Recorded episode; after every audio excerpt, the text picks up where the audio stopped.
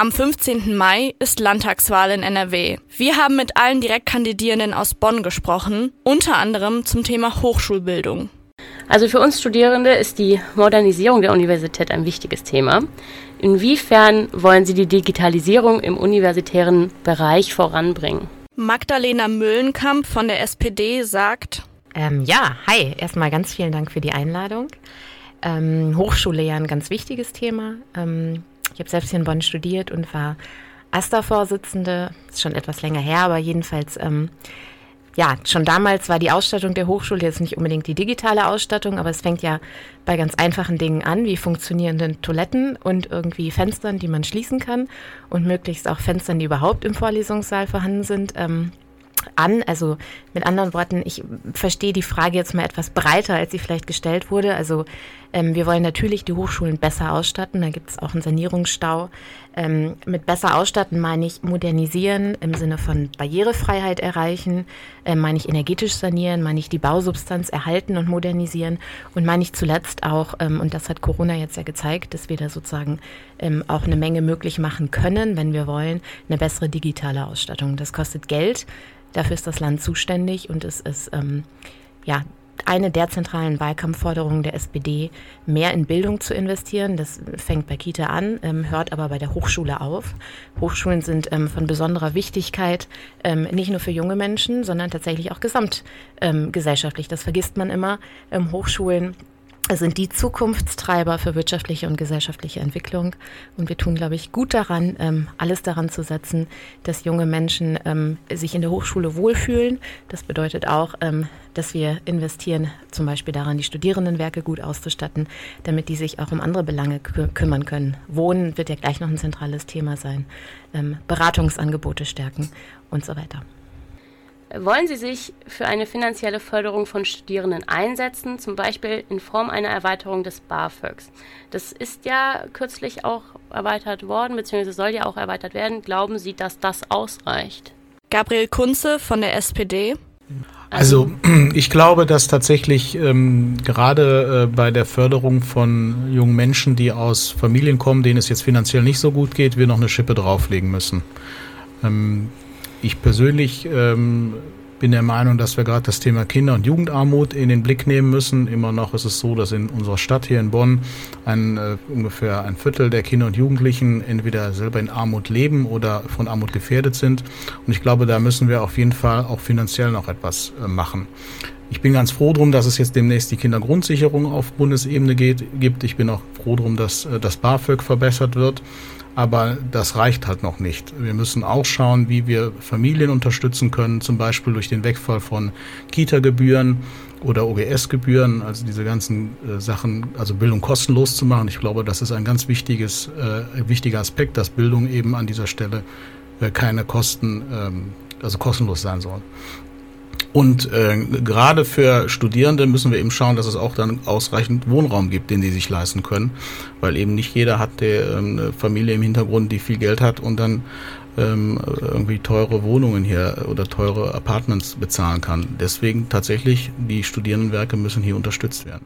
Ja, also sehen Sie vielleicht auch so ein bisschen ähm, Förderung von Kindern und Familien auch schon sozusagen so als Prävention, also dass man eben nicht erst anfängt, wenn Menschen studieren wollen oder eben vielleicht auch vor dem Hintergrund, dass ja auch gar nicht jeder studieren kann ähm, aus wirtschaftlichen Aspekten, also dass man da vielleicht eher schon früher anfängt, ja. als jetzt nur darüber zu sprechen, Studierende zu unterstützen. Ja, auf jeden Fall. Ne? Also die, ähm, die Frage ist, ähm, äh, also es ist einfach ganz klar, es ist auch die Studien zeigen es sehr eindeutig, je früher sie mit der Förderung von Kindern und Jugendlichen anfangen, desto äh, erfolgreicher sind sie nachher im Bildungssystem. Ähm, aber man darf das Bildungssystem nicht nur nehmen, sondern aus meiner Sicht muss man ähm, auch auf die ähm, nonformale Bildung, nennt man das, setzen, also zu schauen, was passiert eigentlich in der Jugendarbeit, in der Jugendhilfe. Äh, das wird gerne mal ähm, übersehen. Wir konzentrieren uns immer sehr stark auf Schule. Schule ist wirklich wichtig, ist auch richtig, dass die gut ausgestattet sind, aber daneben brauchen wir auch eine starke Jugendhilfe und dann klappt es nachher auch im Studium und der Berufsausbildung. Magdalena Müllenkamp von der SPD sagt, ja, du, du sagtest vorhin, nicht, nicht jeder kann vielleicht studieren aus wirtschaftlichen Gründen. Ich weiß, das ist die traurige, traurige Realität, aber ich würde gerne an dieser Stelle nochmal einhaken und dem ähm, ja, was ganz Starkes entgegensetzen, und zwar tatsächlich das ursozialdemokratische Aufstiegsversprechen. Ähm, das bedeutet, dass jeder tatsächlich seine Potenziale so entfalten kann, wie er möchte. Das heißt nicht, dass jeder studieren muss, aber das heißt, dass wir uns dafür einsetzen, dass jeder studieren kann, der es gerne möchte. Und das ist gerade nicht an wirtschaftlichen Hindernissen, ja, also sprich am Geldbeutel des Elternhauses hängt. Also für uns ist ganz klar als SPD, wir wollen gebührenfreie Bildung. Bezogen auf die Hochschule bedeutet es nicht nur, dass die Hochschule gebührenfrei bleiben soll. Die SPD hat damals die Studiengebühren in NRW abgeschafft und das soll auch so bleiben. Da steht eine Garantie bei uns im Wahlprogramm, dass die Hochschulen gebührenfrei bleiben. Und ebenso setzen wir uns dafür ein, dass auch der Semesterbeitrag sinkt. Also so viel zum Stichwort wirtschaftliche Zwänge. Ich weiß, ähm, Gabriel hat es angesprochen, ganz viele andere Dinge spielen da auch noch mit rein. Wohnen ist ein ganz zentrales Thema, auch gerade für Studierende können wir über die Studierendenwerke ähm, auch viel tun und für günstigen Wohnraum für Studierende sorgen. Aber erster Punkt ist schon mal Bildung, Hochschule bleibt gebührenfrei. Bleiben wir direkt beim Thema Schule bzw. Hochschule und Uni. Nach zwei Jahren Pandemie kehrt ja jetzt so das normale universitäre Leben so langsam zurück. Wie wollen Sie die Studierenden und auch die Hochschulen dabei unterstützen? Franziska Müller-Rech von der FDP. Das war tatsächlich eine unheimlich schwierige Zeit für die Schülerinnen und Schüler, auch für die Studierenden, äh, ja für uns alle auch als Gesellschaft. Ähm, ich bin sehr, sehr froh, dass ähm, an den Hochschulen zumindest die Lehre schnell in das digitale Feld überführt werden konnte, dass ähm, da zumindest das Studium weitergehen konnte, aber halt natürlich zu völlig anderen Rahmenbedingungen. Und wir wissen, dass das für, äh, für sehr, sehr viele auch sehr, sehr schwierig gewesen ist. Große Herausforderungen auch psychosozial. Ähm, wir haben da zum Beispiel die Beratung gestärkt.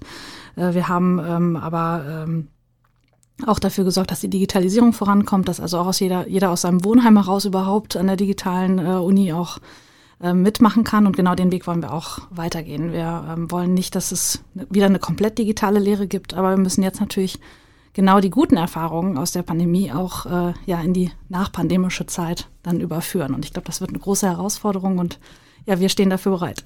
Mhm.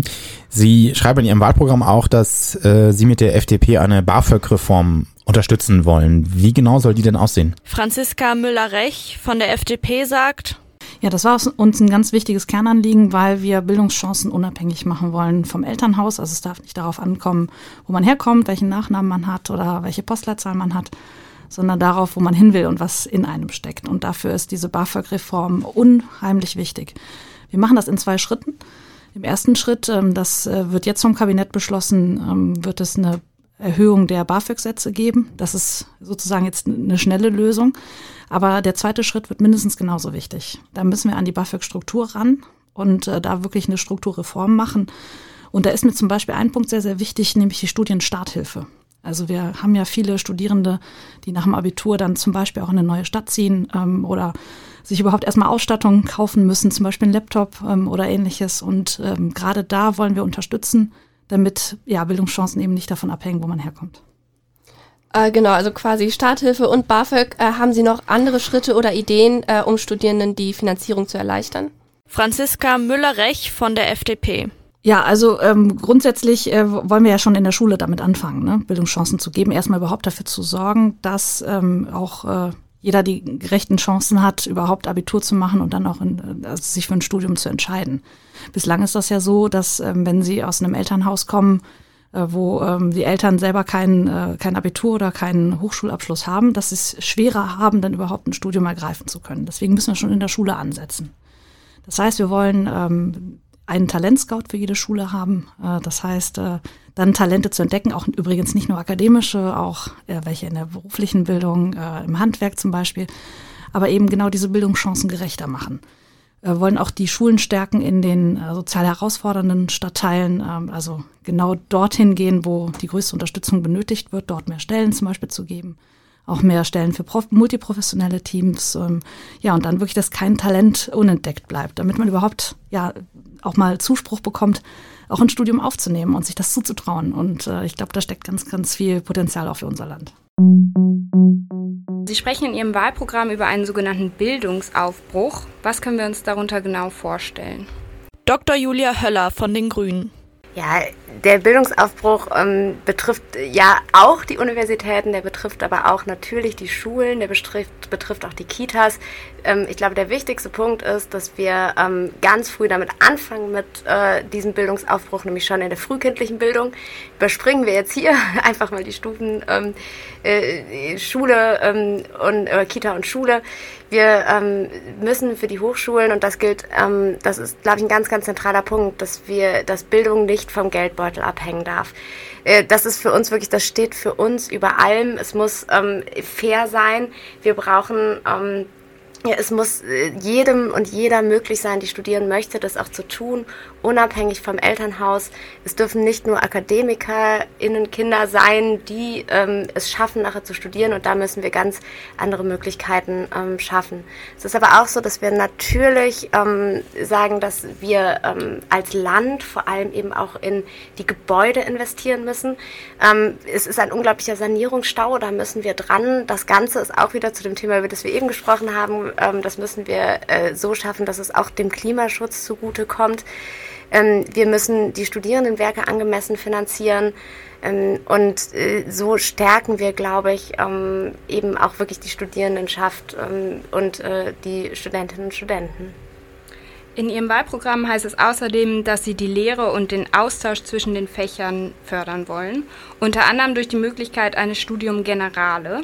Äh, was können wir uns denn darunter genau vorstellen? Tim Achtermeier von den Grünen sagt, ja, dahinter steckt so ein bisschen der Gedanke, auch aus den skandinavischen Ländern, dass äh, das strikte Studieren in verschiedenen Fächern nicht dazu führt, dass man Querverbindungen schafft. Und da gibt es das Konzept des Studium Generale, wo man mal in das Studienfach Einblick nimmt, mal in das und mal in das und am Ende ein ziemlich breites Wissen mit sich, mit sich tragen kann. Und das würden wir gerne auch in Nordrhein-Westfalen schaffen. Zumindest die Möglichkeit, das muss natürlich nicht jeder tun, aber neben Politikwissenschaften auf der einen Seite oder Mathe auf der anderen Seite würden wir gerne auch die Möglichkeit schaffen, mehrere Fächer zu studieren, beispielsweise in einem Studium Generale. Und ähm, das haben Sie gerade auch schon angesprochen, Herr Katzides, und zwar, dass die CDU in NRW gegenüber dem Bund sich dafür einsetzen möchte, dass das BAföG eine Neuaufstellung bekommt. Wie sollte denn diese Neuerung konkret ähm, aussehen? Dr. Christos Katzides von der CDU. Also äh, da muss ja auch erstmal verhandelt werden. Da ist ja erstmal die Frage auch, wie die neue äh, Regierung nach dem 15. Mai aussieht und was dann in einem Koalitionsvertrag drin steht. Ich würde jetzt einen Blick in die Glaskugel werfen, äh, weil ich nicht weiß, wer erstens stärkste Kraft ist, Regierungsverantwortung trägt, zweitens Koalitionspartner dann ist und drittens, was dann auch ausgehandelt wird in dem Vertrag. Also ich hatte eben ja schon einen Punkt nur angesprochen, der uns ganz wichtig ist, Eltern unabhängiger auch BAföG zu zahlen, um die Chancengerechtigkeit auch zu verbessern und auch da das ein bisschen loszukoppeln voneinander, damit die eine Generation nicht von der anderen abhängig ist. Also insofern äh, ist das noch relativ offen. Äh, ich kann Ihnen jetzt keine konkrete Punkte sagen von dem, was dann irgendwann in einem Koalitionsvertrag drinsteht. Das äh, müssten wir dann mal abwarten, wie nach dem 15. Mai die Konstellation ist und dann das Ergebnis der Koalitionsverhandlungen. Guido Deus von der CDU sagt, das wäre jetzt auch ein bisschen äh, vermessen von uns. Er ist der Haupt, also hauptsächlich ist er der Innenpolitiker, ich der Kommunalpolitiker. Das heißt also, da werden noch andere am Verhandlungstisch sitzen und es wird sehr darauf ankommen. Was passiert denn? Können CDU und FDP ihre Arbeit fortsetzen? Wir haben viel auch an Befreiung für die Universitäten äh, schon durchgesetzt und auch die Mittel verstärkt. Oder wird es eine Ampel oder wird es Jamaika geben? Das wird sich erheblich darauf auswirken, wie das dann konkretisiert wird. Und alles andere wäre jetzt wirklich ein Blick in die Glaskugel. Okay, aber welche Forderungen Sie konkret in eine, je nachdem welche Koalition es werden würde, mit reinbringen würden bezüglich BAföG-Neuaufstellung, können Sie jetzt noch nicht sagen. Dr. Christos Katsidis von der CDU. Besserstellung der Studierenden. In der einen Hinsicht, die ich eben gesagt habe, aber auch finanziell dann in der anderen Hinsicht. Also einmal elternunabhängig und auch das, was ja auch damit einspielt, dass dann mehrere, mehr Studierende als jetzt schon BAföG erhalten können. Guido Deus von der CDU sagt, also das Studium muss einfach möglich sein. Ja. Wenn Sie in der Situation sind, dass Sie sich zwei oder drei Studentenjobs nebenher leisten müssen, um das Studium sich finanzieren zu können, den Lebensunterhalt, die teure Wohnung, das Einkaufen, den Strom und so weiter, dann läuft etwas falsch. Das heißt also, dann muss entweder das BAföG höher werden oder die äh, Bedingungen für Studierende besser werden. Und ich glaube, man muss an beiden Stellschrauben arbeiten, wenn wir eine Lösung haben wollen. Und ja. wenn ich ganz kurz noch einen letzten Satz sagen darf, die Diskussion um die Studienbeiträge ist für uns beendet. Das wollen wir nicht und wir schließen das aus, auch in dem Zusammenhang. Ja, das war eine Diskussion, die wir im Wissenschaftsausschuss geführt haben. Das ging nachher ja auch um die ausländischen Studierenden, die es in anderen Ländern gewohnt sind, auch was zu bezahlen. Das sollte eine Subventionierung unseres Systems im Endeffekt sein. Es gab viel Kritik daran und diese Regierung war auch lernfähig. Sie hat dieses Projekt eingestellt und es wird keine Studiengebühren geben. Muss man auch erstmal äh, machen, einsehen, dass man auf einem Irrweg unterwegs ist und diesen beenden. In Ihrem ähm, Wahlprogramm ist die Rede von einer Öffnung der Hochschulen, also mehr Hochschulplätze. Allerdings benötigt man dafür mehr Platz, mehr Personal. Wie soll das umgesetzt und vor allem finanziert werden? Julia Schenkel von der Linken sagt, ja, ich glaube, ähm, das haben wir, das Personalproblem haben wir in ganz vielen Bereichen. Das haben wir ähm, in allen Bildungsbereichen, vor allen Dingen auch in sozialen Bereichen und klar auch an der Hochschule. Und das liegt natürlich in allererster Linie auch daran, dass die Leute unf unter unfassbar schlechten Bedingungen arbeiten. Es sind oftmals ja nur sechs Jahresverträge, die wissenschaftliche Mitarbeiter überhaupt bekommen. Ähm, es gibt viel zu wenig Stellen und Möglichkeiten, überhaupt noch aufzusteigen. Die Hierarchien sind unfassbar ähm, stark und, und ja eigentlich unsäglich. Ähm, und dann gibt es eben auch keine unbedingt faire Bezahlung. Ne? Und diese ganze Kombination ist natürlich nicht besonders attraktiv, um an der Uni zu arbeiten und diesen wissenschaftlichen Weg auch weiter zu verfolgen.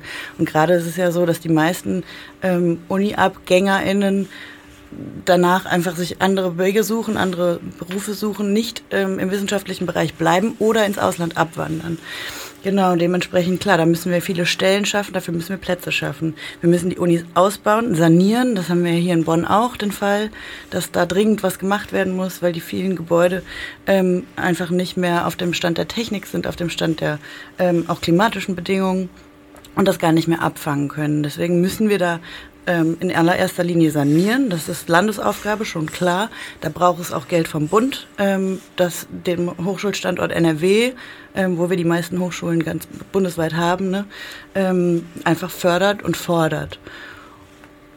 Und ähm, würden Sie sagen, das Geld ist eigentlich schon da, man müsste es nur verwenden oder woher soll das Geld dafür kommen? Julia Schenkel von der Linken sagt, das ist ja sowieso so eine linke Frage eigentlich, ne? Die, die geht ja uns an, in, in allen Themen betrifft die uns ja. Ähm, natürlich gibt es schon viele Gelder und es gibt auch gerade Fördermittel, der Staat kommt schon an Geld, ne? Ähm, da gibt es Möglichkeiten. Wir sind natürlich auch keine Vertreter von der viel beliebten schwarzen Null, sondern wir sind der Meinung, Investitionen in manche Bereiche, die müssen da sein, weil man hat ja langfristig was davon. Und jeder investierte Euro bringt uns ja langfristig was. Deswegen sind wir bei diesem ganzen Komplettpaket von Kaputtsparen, was ja im Prinzip von der Landesregierung betrieben wird ähm, und seit Jahrzehnten schon betrieben wird, halt gar nicht dabei. Wir sagen, investieren in Bildungsbereiche, in Gesundheitsbereiche, in alles, was öffentliche Daseinsvorsorge ist, in Mietbereiche und in soziale Bereiche das muss drin sein. Ähm, und dafür darf man auch Schulden machen. Und die andere Sache natürlich, wir werden als Linke immer gefragt, wo nehmt ihr denn das Geld her? Und wir haben da ja im Prinzip zwei große, ähm, naja, zwei große Sch Punkte, die wir, die wir immer gerne anbringen. Das ist einmal eine Vermögenssteuer, ähm, gerade für, für Millionäre und Superreiche ähm, eine Vermögenssteuer ab fünf, also bis 50 Prozent und eben auch eine Erbschaftssteuer. Ne? Das schafft Gleichheit. Das ist das große Schlagwort Umverteilung, was ähm, die rechte Seite von Parlamenten dann oft ähm, nicht so gerne hört. Aber das ist für uns einfach eine Maßnahme und die wichtigste Maßnahme, um zu finanzieren. Alles klar. Wir bleiben beim Thema Geld und Studenten, Studierende.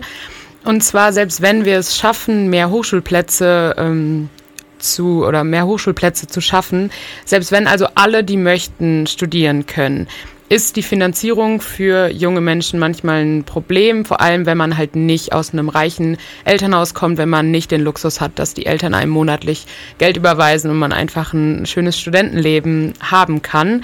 BAföG ist jetzt zwar Bundessache, aber uns würde trotzdem interessieren, inwiefern Sie auf Landesebene Druck machen wollen für eine BAföG-Reform, dass vor allem auch ja, junge Menschen aus vielleicht nicht so wohlbetugten Verhältnissen studieren können. Julia Schenkel von der Linken. Ja, das ist absolut relevant und ich glaube, dass wir Eltern unabhängiges BAföG brauchen. Ähm, grundsätzlich, äh, klar, auf Bundesebene, aber wir als NRW-Standort, als wir haben so viele Hochschulen hier und sind so ein großer Player in diesem Bereich, ähm, auch als Wissenschaftsstandort, dass, glaube ich, das Land NRW, die Landesregierung sich da schon lautstark einsetzen kann für. Aber dafür braucht es natürlich auch PolitikerInnen, die dort reingewählt werden, die das auch tun und die nicht ähm, ja, beim, beim Kaputtsparkurs dabei bleiben. Ne? Das war die NRW-Landtagswahl 2022 bei Bonn FM. Wir haben mit den Direktkandidierenden nicht nur über Hochschulbildung gesprochen, sondern auch über Klima, Wohnen, Zukunftssicherung junger Menschen und queere Themen. All das findet ihr auf Spotify und auf unserer Webseite bonn.fm.